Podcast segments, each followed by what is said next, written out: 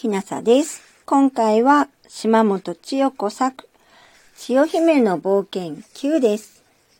花立花の香り、千代姫たち一行はある山にたどり着きました。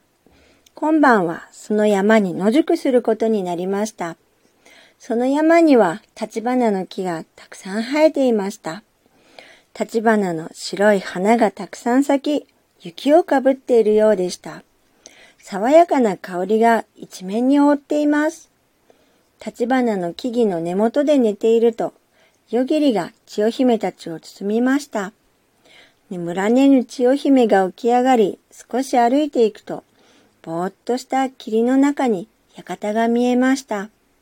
吸い込まれるように姫はその中に入っていきました。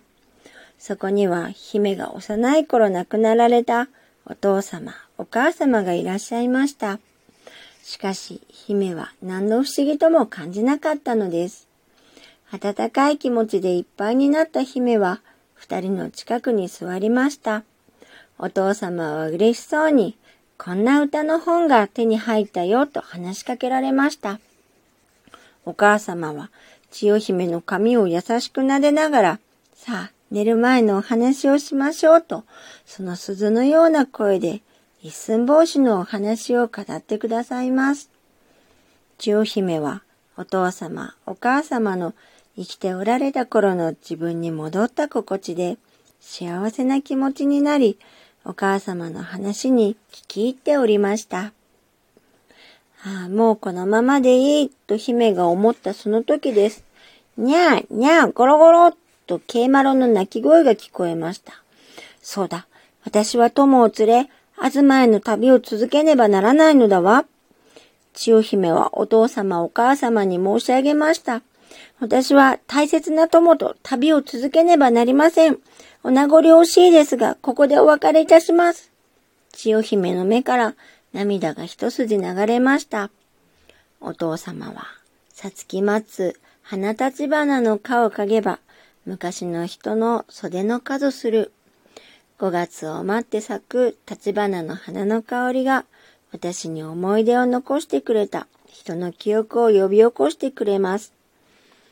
伊勢物語よりと歌物語で有名な歌を静かに吟じました。お母様はただ黙ってあの懐かしい温かい眼差しで姫にうなずきました。それで良いのですよというように、千代姫は立花のかにあが思いのさみだれて、夜包む霧は涙なるらん。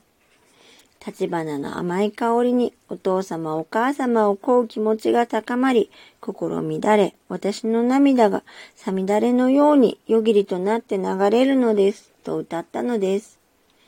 お父様お母様に別れを告げ、屋敷の外に出ると、また夜霧に包まれ、気づくと姫は皆と寝ていたのでした。